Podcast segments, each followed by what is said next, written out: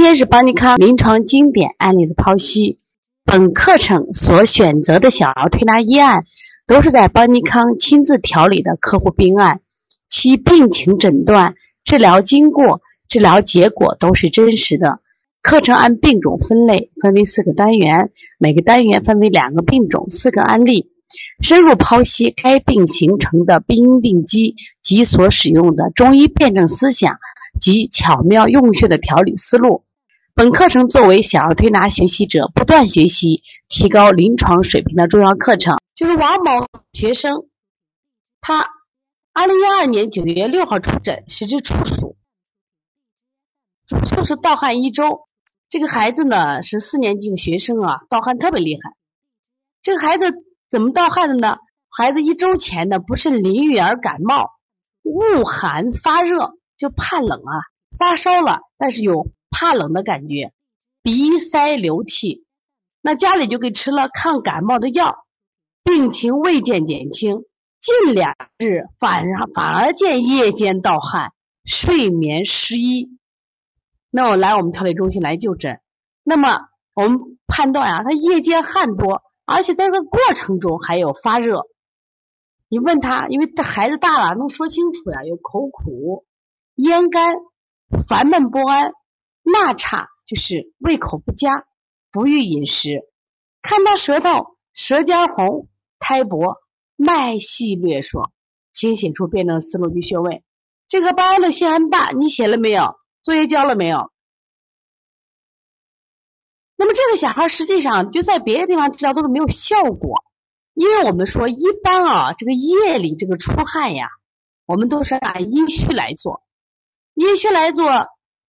我上次在这个邦尼康电台、喜马拉雅和荔枝分享的时候，就是我们看古代人医啊，大部分说是盗汗都为阴虚，但是我专门讲了几个案例，我这几个孩子案例出不严夜晚出汗呀，和阴虚关系真的不大。那我今天想分享这个案例，也是跟阴虚有区别的啊，所以不要什么东西都挂上阴虚盗汗，那这样的话，我们的。调理思路就会受到限制了啊。那么这个小孩，我们看夜间出汗多，中间他有发烧，关键是口苦咽干，这是一个很重要的特点。我们知道什么时候口苦？我们只有胆汁不降的时候口苦，肝的抒发不好，胆汁不降，胆气上逆，就是会出现什么呀？这种少阳症才会出现。这种口苦咽干，胆不降嘛，胃不降，所以这个孩子纳茶不欲饮食，还烦躁，因为他不是正常的气机，该升的不升，该降的不降，特别是胆气上逆，人会发火的，人会烦烦躁的。孩子的舌尖也红，心火红，心火旺，为什么？你肝郁化火嘛，肝为心之母，胎薄，脉细略数，这个脉还有个热象。那么这个孩子呢，实际上，呃，为啥把这个作业留给他？有点难度。就像我们高考呀，这个学生层次有区别。我们能听经典一案分析的学生，那我把难度增加了，不是简单的一寒一热。就是儿科病要注意啊，特别今天我专门要接一味药，叫小柴胡颗粒，这是我后面今天给大家加的一个很经典的这一部分，大家要注意听啊。我们要学会用药来。和我们的推拿的穴位结合起来，我们虽然不建议大家吃药，但是要学会用药的经方的思路来，我们用小儿推拿来治疗。一般这个孩子的病啊，它有个特点，它会出现什么呀？就是它本身是纯阳之体，纯阳之体就是热易热，易热什么呀？容易化火，往往就会侵犯什么少阳，少阳就侵犯的是肝胆，所以就会出现什么呀？就是。半表半里，这个病啊，居于什么呀？表里之间寒热往来。你看这个小孩，你看他怕冷，他还发热，就是寒热往来，口苦咽干，所以这个病是个少阳症。那少阳症是怎么回事？是因为邪阻少阳，欲达不出，就寒阻少阳，就这个感冒没治好，妈妈不是给吃了感冒药没治好，结果是什么呀？这个病本来是表症性的入里了。入里以后呢，导致什么呀？邪阻少阳，这个肝胆之气不能正常的抒发，肝不能正常的抒发，导致什么呀？胆的气机上逆。所以说我们要做怎么办？调理思路和解少阳，透邪外胆。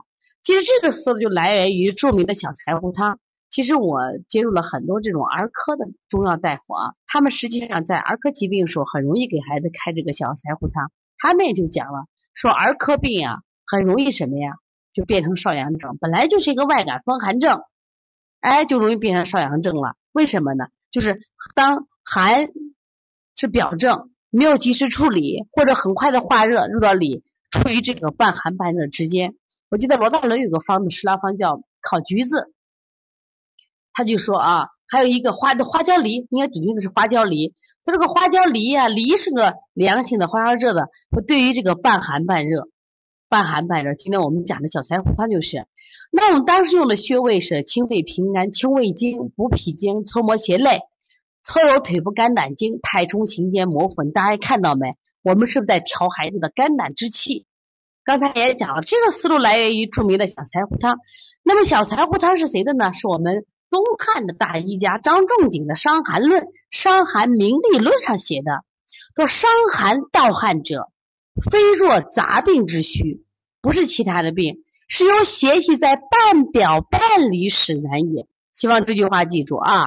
我今天看这个学员还没来上课，那么心寒爸爸一定要记住，因为伤寒盗汗者，邪气是在半表半里使然，是谁造成的？是这个病呢？是在半表半里之间。我们讲经常辩论讲表里虚实啊，那这个病就是刚好在半表半里。